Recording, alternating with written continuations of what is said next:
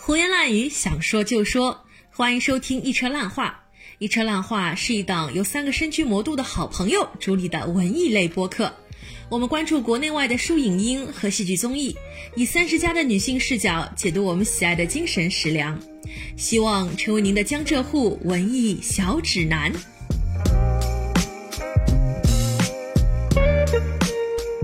这个世间的恐怖片啊，都有一样的惊吓点，但是世间所有的爱情片，个人都有各自的泪点。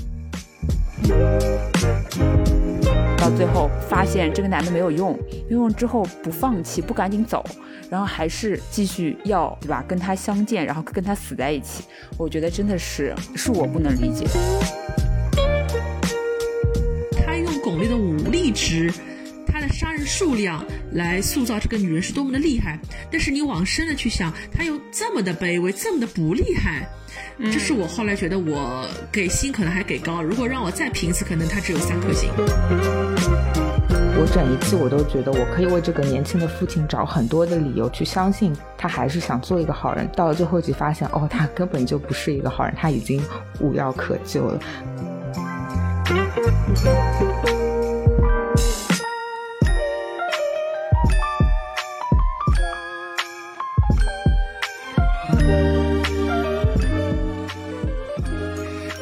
想说就说，欢迎来到新一期的《一车烂话》节目，我是很久没有来主持节目的烂木头。大家好，我是你们的车厘子。大家好，我是一秋。哎，其实今天这期节目还蛮特殊的。其实今天呢，是我们三个人时隔许久之后，我觉得都已经有几个月了吧，重新三个人聚在一起来录一期非常轻松、快乐、自在的，我说什么就是什么的女生寝室卧谈会节目。嗯，今天主要来进行的是今年度的一个精神食粮分享大会吧，因为去年我们好像做的太晚了，然后对吧？做了整个两月份，分享了，对，分享了整个月都没有分享完，所以我们今年干脆就提前一点，把这个事情挪到十一月份来做。今年的这场雪啊，下的比往年都更早了一些，就这样就不会让别的听众来吐槽，觉得这个二零二一年感觉像过不完一样，回顾不完了。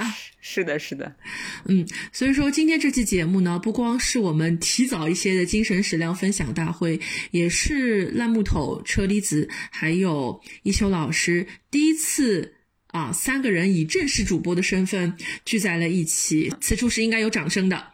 那么今天我们会来跟大家推荐一些什么样的话题呢？其实今天我们回顾了一下过去这一两个月我们看过的一些精神食粮，发现他们居然有一个。同样的特点，那就是当代女性的生活，不管是活在二三十年代的已经做了鬼的女性，还是活在抗战时期的女性，还是一直到如今当代社会的女性，我们都发现做女人真的很不容易。女人何苦为难女人，男人又何苦为难女人？所以今天这期节目，我们的主题就是女人与生活。那我们的分享会从影像作品、电影。美剧一直过渡到我们的舞台艺术，最后到我们的一些书籍的推送，所以这期节目真的是内容非常的啊丰满啊。那么我们就先从电影作品开始说起吧。车厘子老师，你给大家交代一下，最近我们俩都干了些什么好事？最近我们一起去苏州看了一个修复电影艺术展吧，嗯，然后我们。前思后想，挑选了两部电影，一部是这个 梅艳芳、张国荣主演的《胭脂扣》，非常经典的一部作品。然后还有一部是那个一个英国的一个嗯经典电影，叫《相见恨晚》嘛，英文其实是叫《Brief Encounter》嘛，但是我不知道中文为什么感觉 变了个意思，叫《相见恨晚》。我们这个稍后会再展开说一说。其实这一次苏州之行是一个本不该发生的故事，为什么呢？这是为什么？为什么？因为其实可能吹子老师你不知道，在去看这个影展的过程当中，我内心是经历过一些波荡的。虽然说《胭脂扣》和《相见恨晚》都是我们知道的中英两国非常经典的爱情故事，嗯，但是在我心中，我是觉得这片子我不太能看吧。因为大家都知道，烂木头老师是一个不能看剧故事的朋友啊，就是我迄今为止，我迄今为止的两次跟你去看鬼故事，我在电影院里面都是闭了眼睛看，所以胭脂扣在我心中其实就是一个鬼故事嘛。所以当时我还跟你说：“哎呀，买不到不要买。”我是希望你买不到，你买不到我就不用看了。不 不好意思，还有还有这种了，这个对吧？对对，当当当天我在微信群里面看到你说你买到的时候，我心里面一千匹草立马奔过。你没想到吧？我当时是这么想的。但是但是胭脂扣成了我们这一个月以来观影记录当中最为不可磨灭的一个。记忆，尤其是当我上个礼拜看完了梅艳芳这部传记片之后，《胭脂扣》这部电影在我心中的地位又变得完全不一样了。你可以跟观众交代一下，那天电影放到最后发生了什么事情？就是我其实跟木头一起看电影的次数也不算少了，但我真的没有看到过木头哪一次会在影片结束之后，几乎有点像放声大哭，哭到止不停不下来的那种状态。哦，我已经被吓到了，非常夸张。一秋老师不知道啊，反正我觉得那还挺难想象这个画面的，真的是很难想象这个画面。所以我们今天第一部要讨论的作品就是《胭脂扣》。《胭脂扣》它讲的是一个什么故事呢？它其实讲的是应该是上世纪啊，应该是三十年代。啊，发生在香港本地的一个绝美的爱情故事。虽然它看上去非常的俗套啊，讲的是张国荣所饰演的十二少和梅艳芳所饰演的啊冷艳的妓女，哎如花之间发生的他们跨越阶级的一个故事。其实当中没有说一些非常具体的一些呃。爱情的一些桥段，主要通过的是已经做了鬼的梅艳芳，来到了当代的八十年代，和万梓良和朱宝意所饰演的记者之间，通过啊倒叙追溯来阐述的这样的一个爱情故事。我为什么当时会哭呢？主要是因为在最后已经做了鬼的。啊，这个如花也是梅艳芳，她终于通过两位记者的帮助，在一个武打片的一个现场看到，在跑龙套的已经成了耄耋之年，呃，衣衫褴褛的，而且非常不英俊的这个老人张国荣的时候，他说了一句：“哦，谢谢十二少，你还记得我？嗯，这个胭脂扣啊，我已经在地底下待了五十多年了，我不会再等你了，我要走了。”然后如花就这样飘走了。然后我是看到这个地方的时候，突然之间。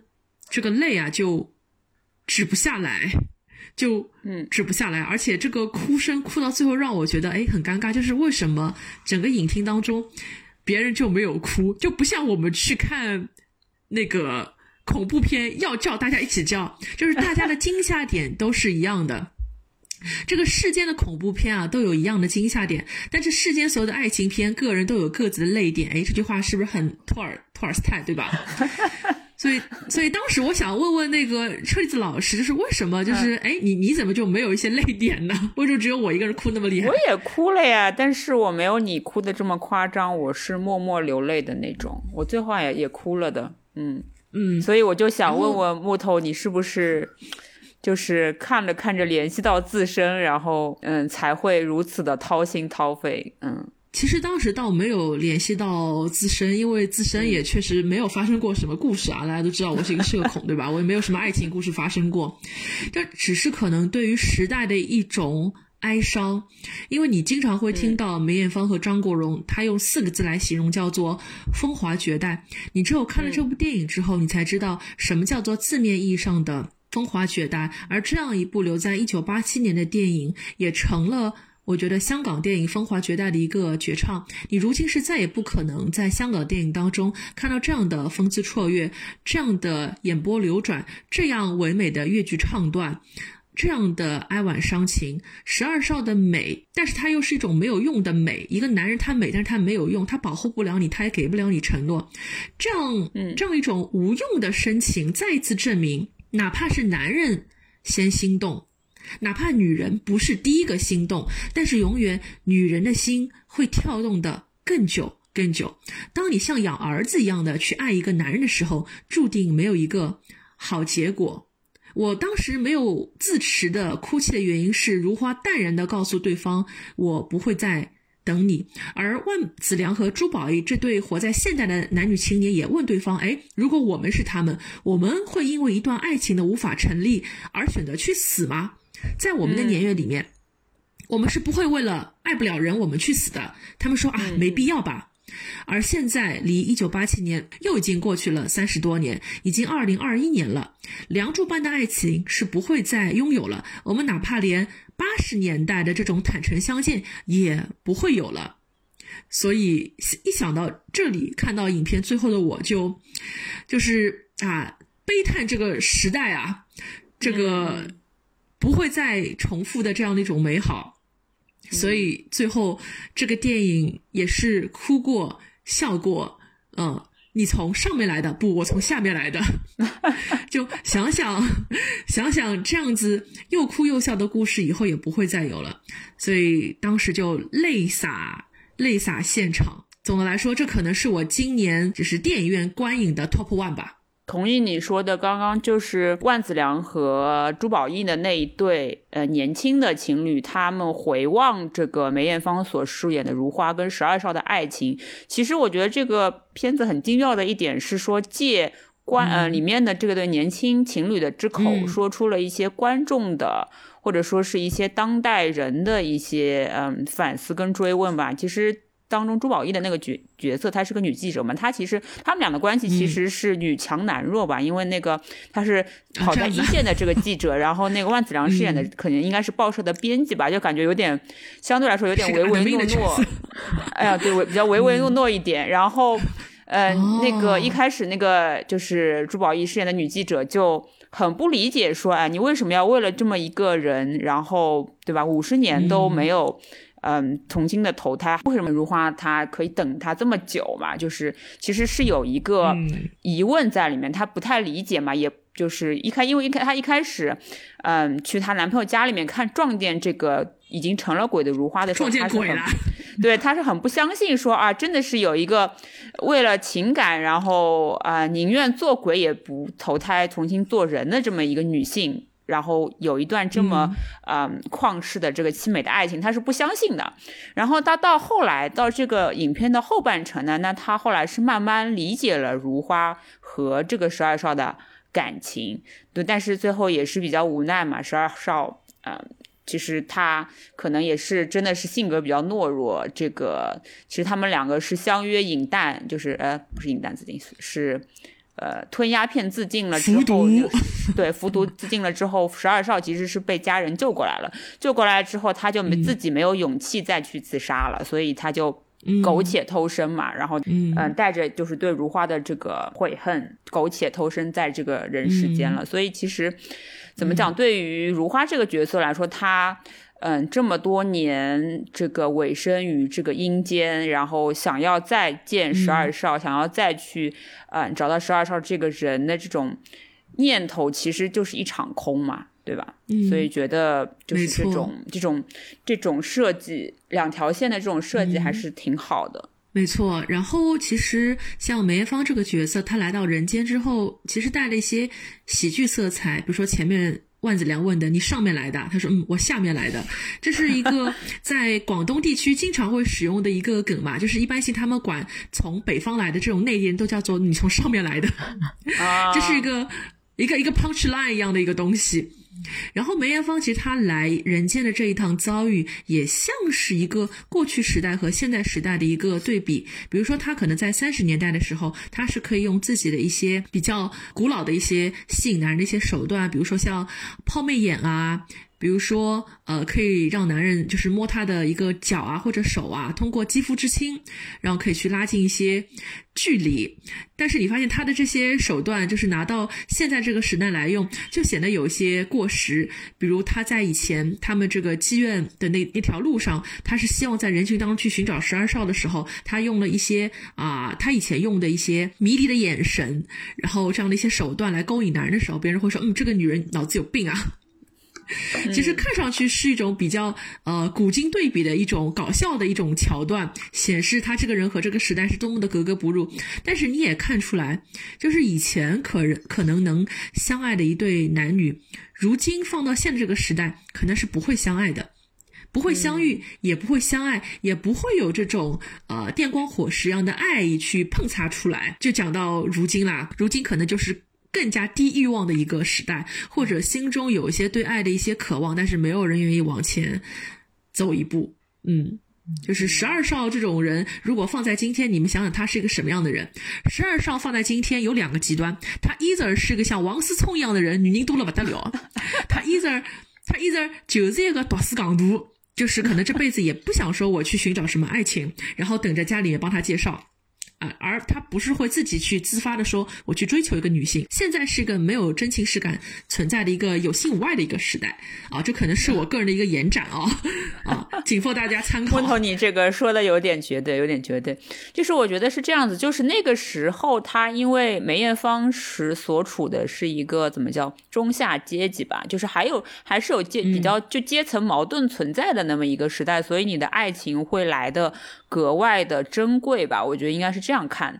但是你在当代的话，就是其实没有这么多的芥蒂。当然门当户对也要讲嘛，但我们通常会想，但是也没有看的那么重。就当年肯定是，嗯，就是十二少家里面是希望他迎娶表妹嘛，对吧？然后就强强联合，就不要去，嗯，喜欢一个风尘女子，然后不可就是不可能把风尘女子领进门的这么一个一个状态嘛。所以就是他跟这个如花的爱情。情就是会显得这么的，嗯嗯，是的，就是对珍贵和被被被阻力，对吧？嗯，阻力会爱情是需要有阻力的，就是像罗密欧和朱丽叶一样，所以这才是为什么现在梁祝般的爱情不会再拥有了，就是因为现在社会没有什么阻力，哪怕有阻力的话，也会觉得这人也不是我非爱不可。嗯。嗯啊，是的，是的，也不是非要不可。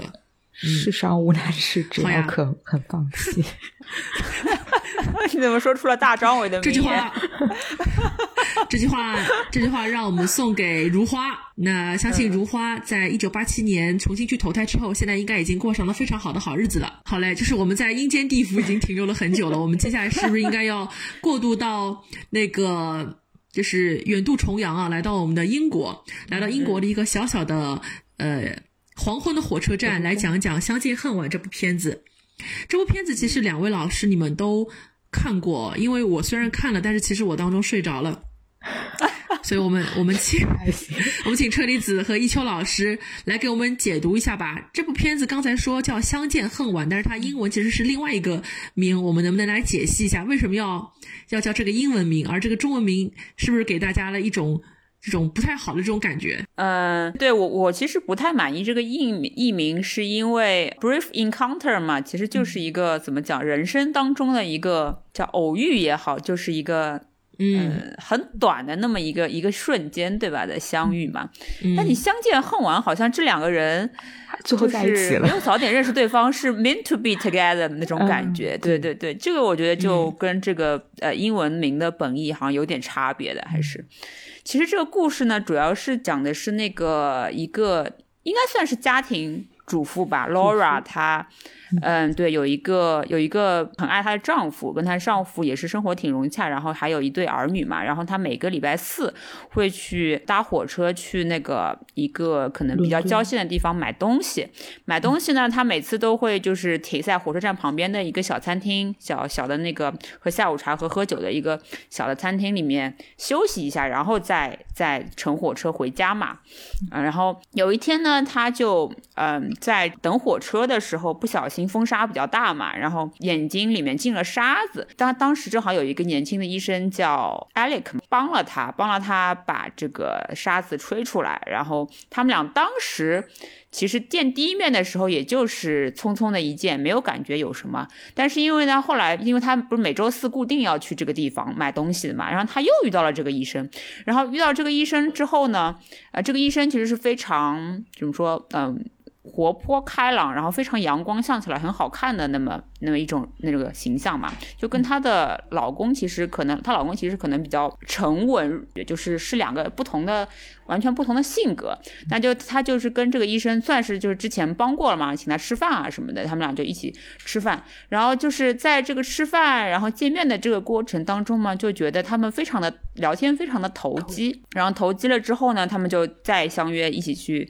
呃，看个电影啊，什么这种。一来二去呢，这个呃啊，Laura 就觉得她爱上了这个这个医生，然后这个医生呢也觉得他自己爱上了 Laura，但是呢，他其实呃 Laura 的内心是非常挣扎的，是因为嗯，她的丈夫其实对她也不错嘛，对吧？对对对，然后就是他们之间其实没有什么矛矛盾啊，什么也没有什么就是情感这个需求没有满足啊，什么其实都没有，只是说他遇到了一个生命当中可能呃跟他聊天非常投机，然后性格也非常让他觉得很舒服的一个一个一个男男士吧，对，然后就是他们在这个交往过程中，因为。就是其实也是敞开心扉，就是互相认定，就是是喜欢对方，但是到最后，嗯，Laura 她还是。打住了这个要跟这个这个医生私奔啊，或者说就再进一步、再进一步发展的这个可能性，然后最后还是回归了家庭吧。我觉得这个电影其实让我觉得比较好看的是他对这个 Laura 的啊内心描写就是非常的仔细，通过这个女演员的表情、眼神去刻画她整个过程中的一种这个心理的挣扎啊什么的，就是表都表现的还蛮好的，但是。就是可能我还我跟一秋老师都还挺喜欢，但是木头好像说就是看了要睡着了，嗯，对，就是 可以请木头来讲一讲你觉得是怎么样子的，就是对这个影片或者对这个关系有什么理解？嗯，其实我后来醒过来的时候是。他们已经差不多分手了，然后呢？但是她这个女演员选的非常好，她选了一个风姿不那么绰约，但是整个眼乌兹特别大的一个神经质的女演员。嗯嗯。所以哪怕是分手之后，她对这个医生男朋友还是非常的呃念念不忘，乃乃至要。要怎么说呢？即即使是在自己的家里面，在老公面前还一副魂不守舍的样子。然后我就看到她老公对她非常的温柔，说啊，你又梦到了什么啊？你没事吧？当时我就在想，格老公没火呀。但是这个角色为什么会这么好？可能也是让以我为代表的观众对这段婚外恋死了这条心吧。就是老公这么好，你没有必要你再去寻找这样的一一些春梦。所以我当时作为一个中间睡过去的人，我只能说啊，就当做是场梦吧。嗯嗯，我我是觉得，就是一个是有没有必要去再寻找一个呃，可能自己性格上更加喜欢的人，或者是他年龄到了这个阶段，他又遇见了符合他这个阶段审美的一个嗯对象。嗯，还有一个就是他内心的一个感受，就是这种。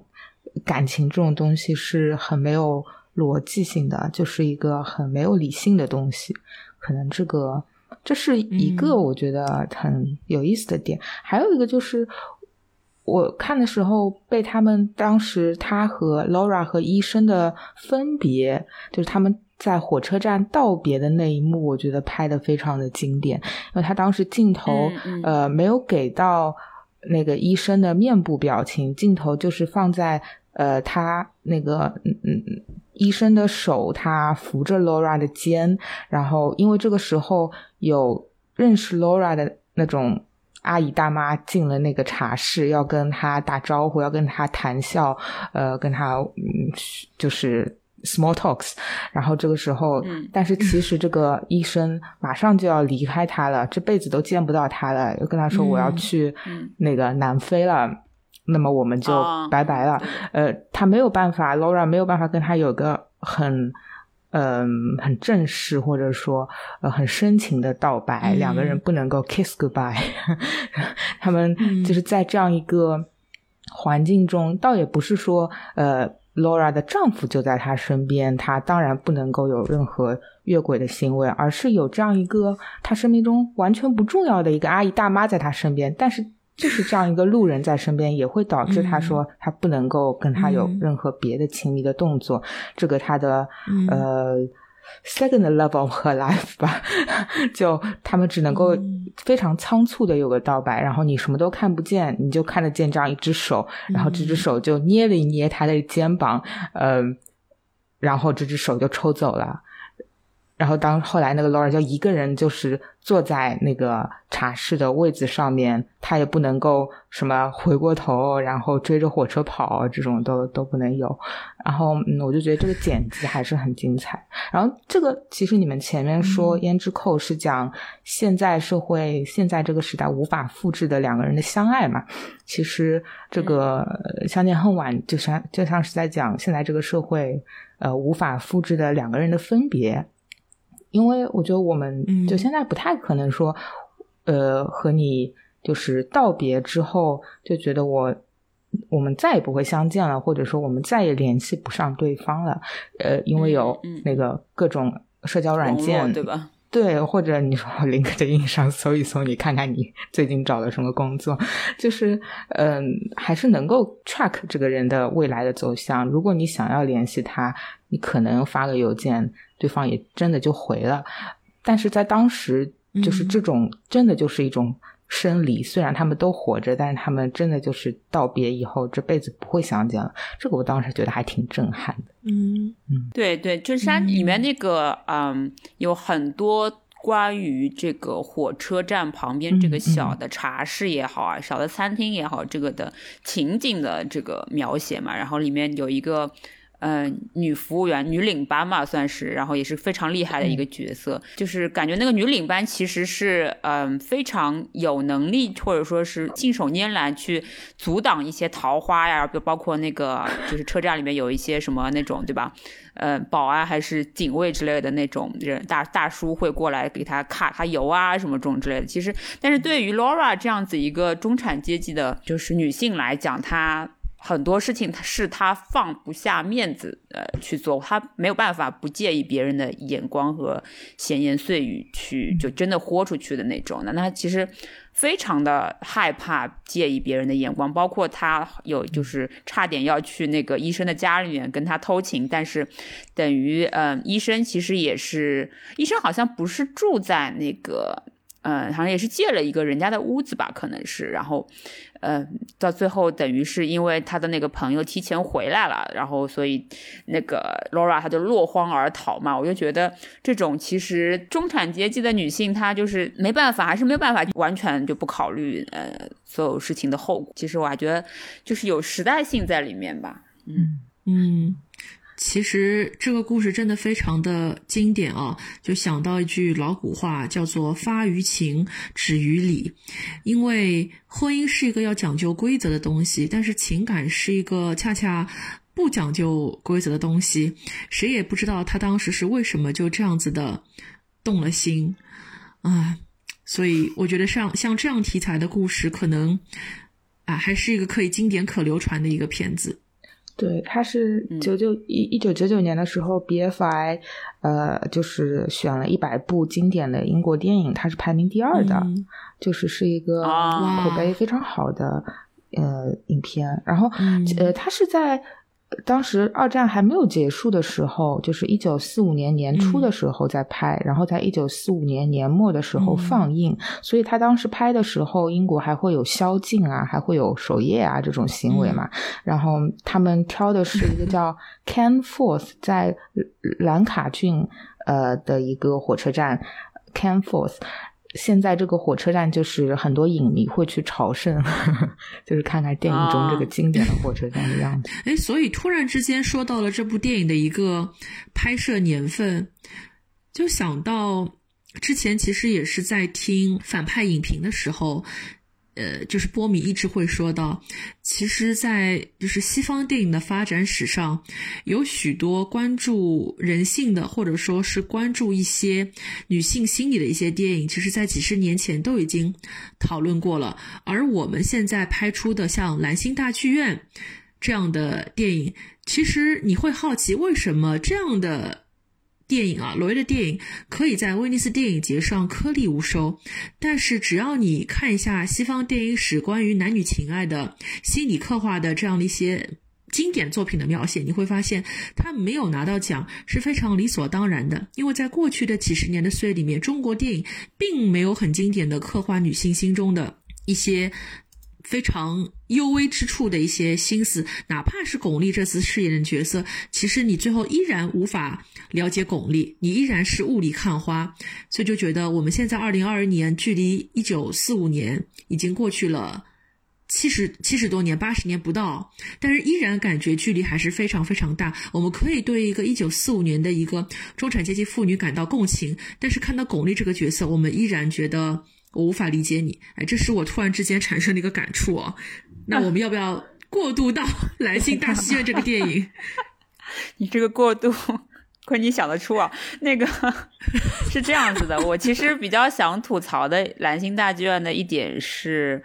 嗯，就是巩俐这个角色，嗯，可能是啊，可能是我觉得可能是她就是演法上面让我觉得还挺冷酷冷静的一种一种就比较收敛的那种演法，她并没有全情感的呃描摹跟宣泄嘛，对吧？但是我就觉得说，哎，这个故事的走向，就她这个角色让我就觉得这个人物好像嗯有点立不住，或者说在我的理解下，我还是不懂她为什么，对吧？会喜欢上赵又廷，赵又廷饰演的那个年轻导演，那么一个小白脸，然后呢，到最后还要为了他，对吧？回去不顾自己的生死，还要回去再找他。这个反正这个结局走向是我非常非常不能接受的，嗯，因为因为我觉得他这个里面已经把。就是这个于景非常一个风华绝代，在这个国际上也是声名远远播的这么一个女演员，嗯嗯，演的是 相相对来说还是比较比较冷酷跟冷静嘛，然后也是他最后有一个女杀手的这么女间谍的那么一身份，所以他就在影片的后半段是连杀了二十多个人还三十多个人，反正就是呃非常的无敌啊，对对对，那个就像不死就是怎么说像那个呃张卫克一样，就是感觉。大杀四方那个怎么也不怎么也不会死，对对，就是就让我觉得，哎，那你自己已经这么强了，那你最后你就是在最后的时候跟我讲说，他因为爱情，因为爱情，然后做出了牺牲去找那个男人，而且他在这个车里面观看这个男人，这个他爱的这个小白脸被自己的这个朋友说服了要。进这个局，以他已经知道这是个阴谋了，但他最后还是选择因为爱情，我就觉得真的是，我就觉得非常的不理解，然后也不懂得娄烨想要表达的这种，呃，就是怎么说异性恋之间的这种。最后的这个给他做的这个归宿，我是觉得不让我觉得浪漫嘛，让我觉得是自己作死了。然后关键是这部片子，嗯嗯，关键是我觉得就是，而且这个男人也没有为他做什么。值得让他付出生命的这种事情，你说这个赵又廷饰演的这个角色为他死了吗？然后哦，不是为他这个生死置之度外了吗？没有，他都不能在这个酒局上挡掉人家日本人对他对他这个算是女朋友吧的一种侮辱或者怎么样的事情，他都没有办法，没有这个能力去阻挡，所以就是一个窝囊，说白了也就是一个窝囊废。那到底看中了他什么？其实对我来说不太理解。对，而且就是让我感觉说看了一个，比如说龙龙纹身的女孩那种故事，到最后发现这个男的没有用，没有用之后不放弃，不赶紧走，然后还是继续要对吧？跟他相见，然后跟他死在一起，我觉得真的是是我不能理解，是是你是确实是不能理解。在看这个电影的过程当中，我一直在想，哇，这个电影里面有这么多人都搅和在了这个局里面，对吧？嗯，比如说有黄香丽代表的这个势力，巩俐她的养父代表的这。这个势力，还有王传君这个狗汉奸，我在想啊，还有那个巩俐那个非常非常也死的非常惨的这个前夫。当时我在想，这么多角色，到底谁才是真正的工具人啊？我在想，嗯，黄孝丽对吧？她和巩俐谱写了一段百合拉拉情，她死了，她是个工具人。哎，然后他表面上看上去是要去救这个前夫呢，哎，砰腾一下，刚刚救出来就倒在地上死了啊，这是个工具人。哎，小田切让，哎，这个唯一一个这个电影里面啊，这个戏眼都埋在他里面了。这个掌握着机密的这个日本人啊，工具人，昆内个就把秘密都说出去了，工具人。但是看到后面你会发现，昆内个你这有什么误解？其实是就是被迷晕了，就被迷晕了，然后被诱诱导说出了这个。嗯，对的。但是你看到后面，你会发现真正的工具人是巩俐，他才是这个片子里面最大的一个工具人。刚看完的时候，我记得我我看的还蛮兴奋的，就是那天我记得很清楚，我们这个兰心大大剧院还是接着那个梅艳芳的这个胭脂扣，我们一路往下看的。所以看完之后，我当时觉得哦，爽爽爽爽爽爽，没有人可以阻止巩俐在这个节奏里面遇佛杀佛、遇神杀神，用双枪老太婆都不足以形容她的武力值啊，武力值撑满了。嗯，但是你会发现，原来她就是个工具人。为什么？她小时候是个孤儿啊！我要去当电影女明星啊，为了我的养父啊！我要去啊救人，为了我的前夫！我要去完成我的任务啊！我要感谢养父养育之恩啊！啊！我要最后去见赵又廷，把他带到比利时去啊！因为我爱他。你就会发现他的所有的情欲的这个历史啊，他去做任务的一些背后的动机，其实都是跟男人有关的。但是于景自己到底想干嘛呢？你不知道。就她自己能不能脱离这些男性角色，做一个真正的女人，而不是所谓的被这个时代所紧紧牵引？她的选择能不能是为她自己的幸福来出发？这个很难讲。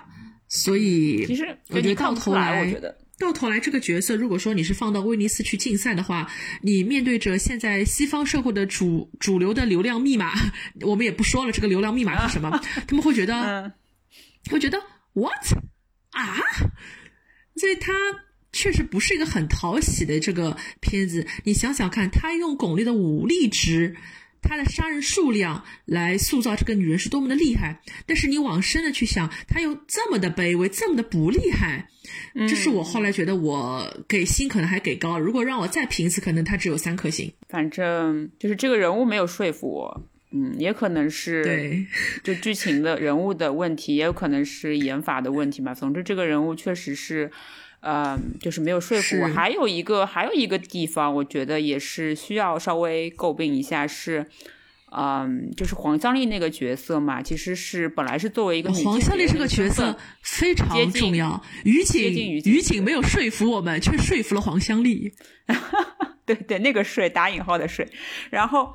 对吧？这个其实，嗯，算是一个稍微有一些女性主义的表达吧，可能算是。但是，但是到最后的话，嗯，黄香丽等于她的之死是因为那个啊王传君，对吧？就是一些暴行嘛，好像这样子。然后，嗯，我也不知道为什么导演会把这一段情节剪进来，是于景在这个遇佛杀佛的那个过程当中，就是看到了黄香丽的死。有他有了这么一种算是一些表达，但是下一步他什么也没有做，就是他只是看到了这个角色的这个一个结果。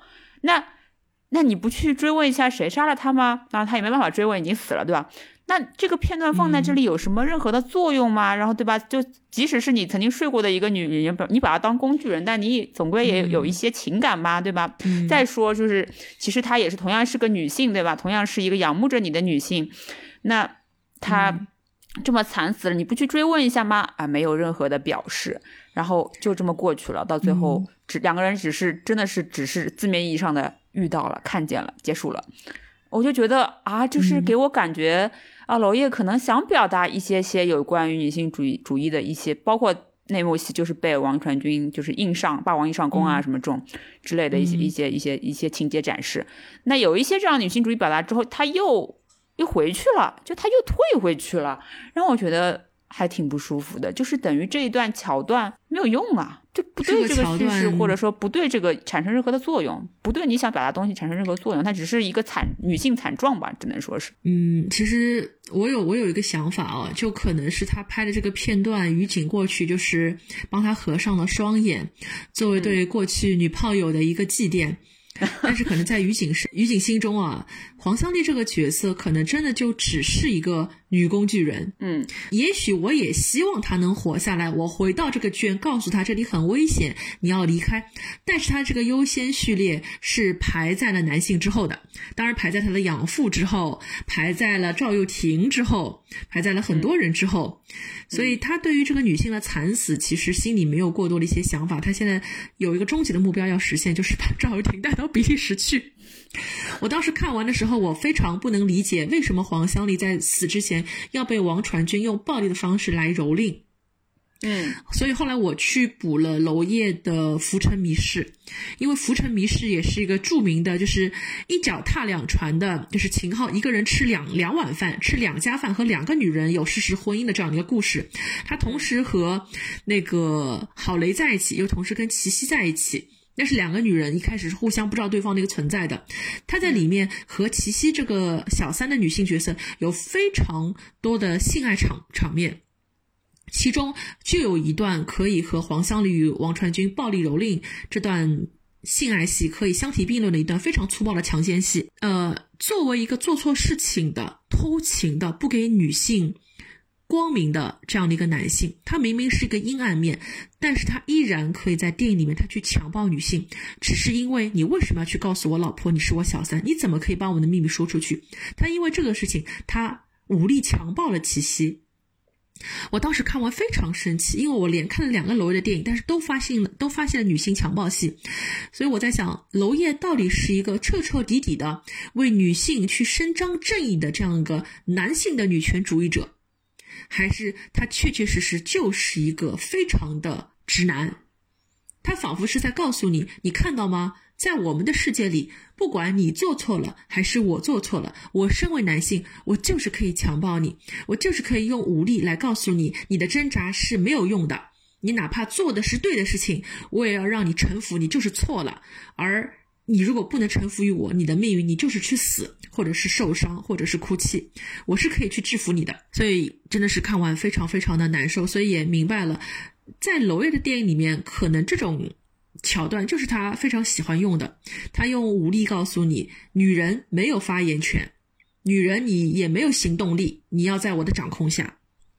哎，所以我最近可能不太想补完娄烨的电影了，我可能真的看不下去。我是觉得他还是。在这个电影里面，就是用这么复杂、这么人物啊，非常繁多的这么一种，嗯，就是就是强剧情的那么一那个对这样子的呃类型的电影的一种把握，还是比较缺乏的，还是还是比较弱的吧。反正让我觉得这个人物就总都都像是一些工具人，就是感觉，嗯 嗯，人物都像工具人，天呐，就很多人都所以那个。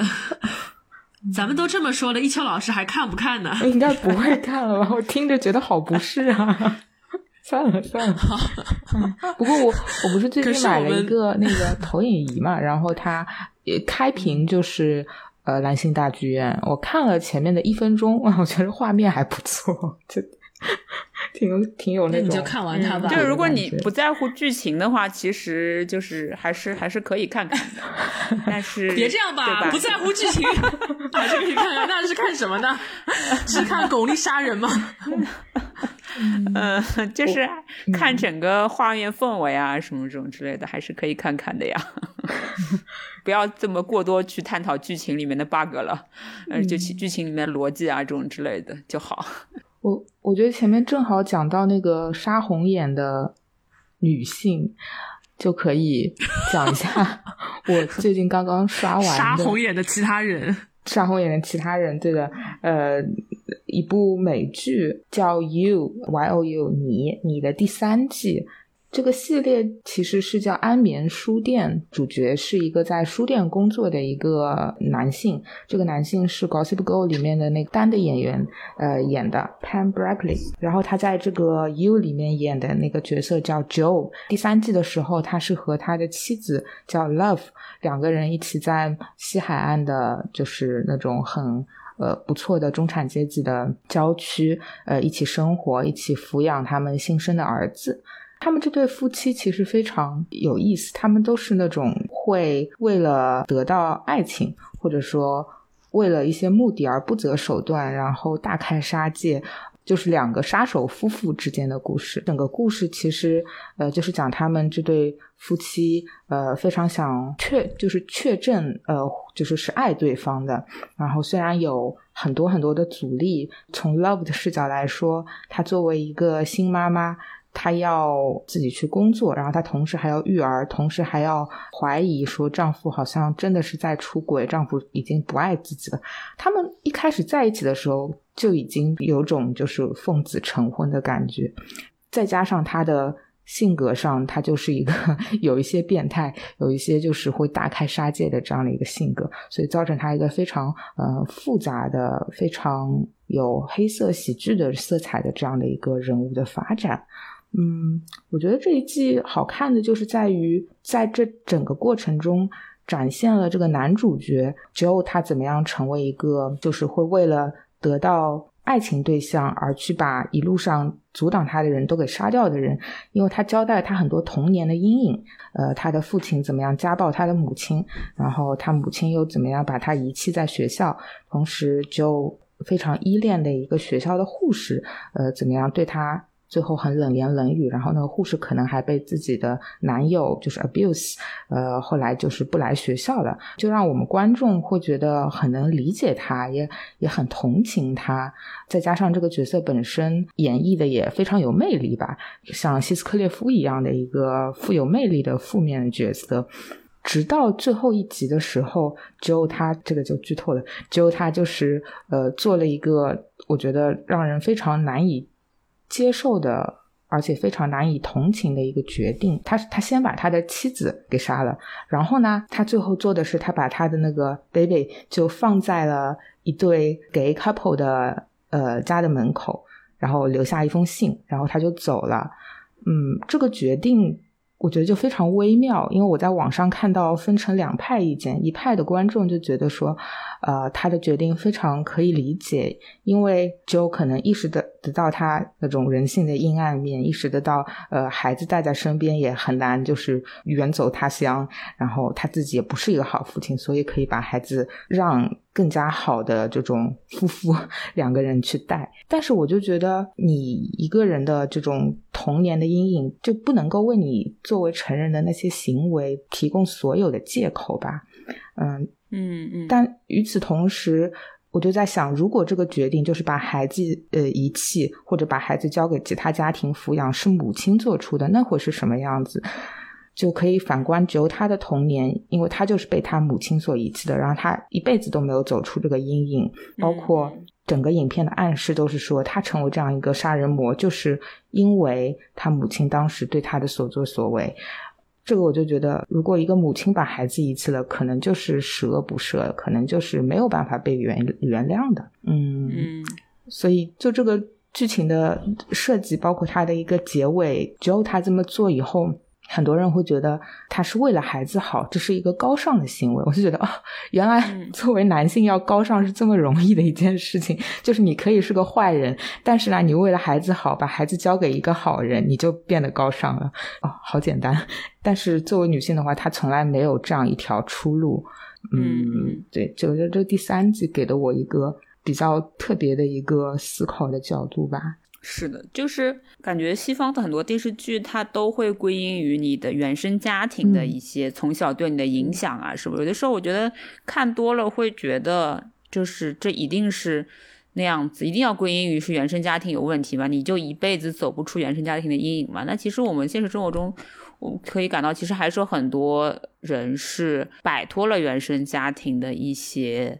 呃，怎么说影响也好，或者说是去去其糟粕，取其精华嘛，就是也会成长嘛。所以我觉得有很多时候就不能，嗯，看看看很多美剧啊什么，就我其实挺讨厌看到那种就是总是拿原生家庭说事儿的，好像就没有任何其他的理由去归因于他的一些一些反常的行为啊，或者说犯罪啊什么的这样子。然后 You 他的这个故事的框架就是。每一季其实都是在讲一个，呃，你以为这个人很好，但是到了最后，你发现这个人根本不是你所想象的样子。然后，所以，所以我觉得在第三季的时候，观众其实经历了这样的一个就 roller coaster。我整一季我都觉得，我可以为这个年轻的父亲找很多的理由去相信他还是想做一个好人。到了最后一集，发现哦，他根本就不是一个好人，他已经无药可救了。就我就觉得这样的一个把观众带入的做法是挺挺巧妙的。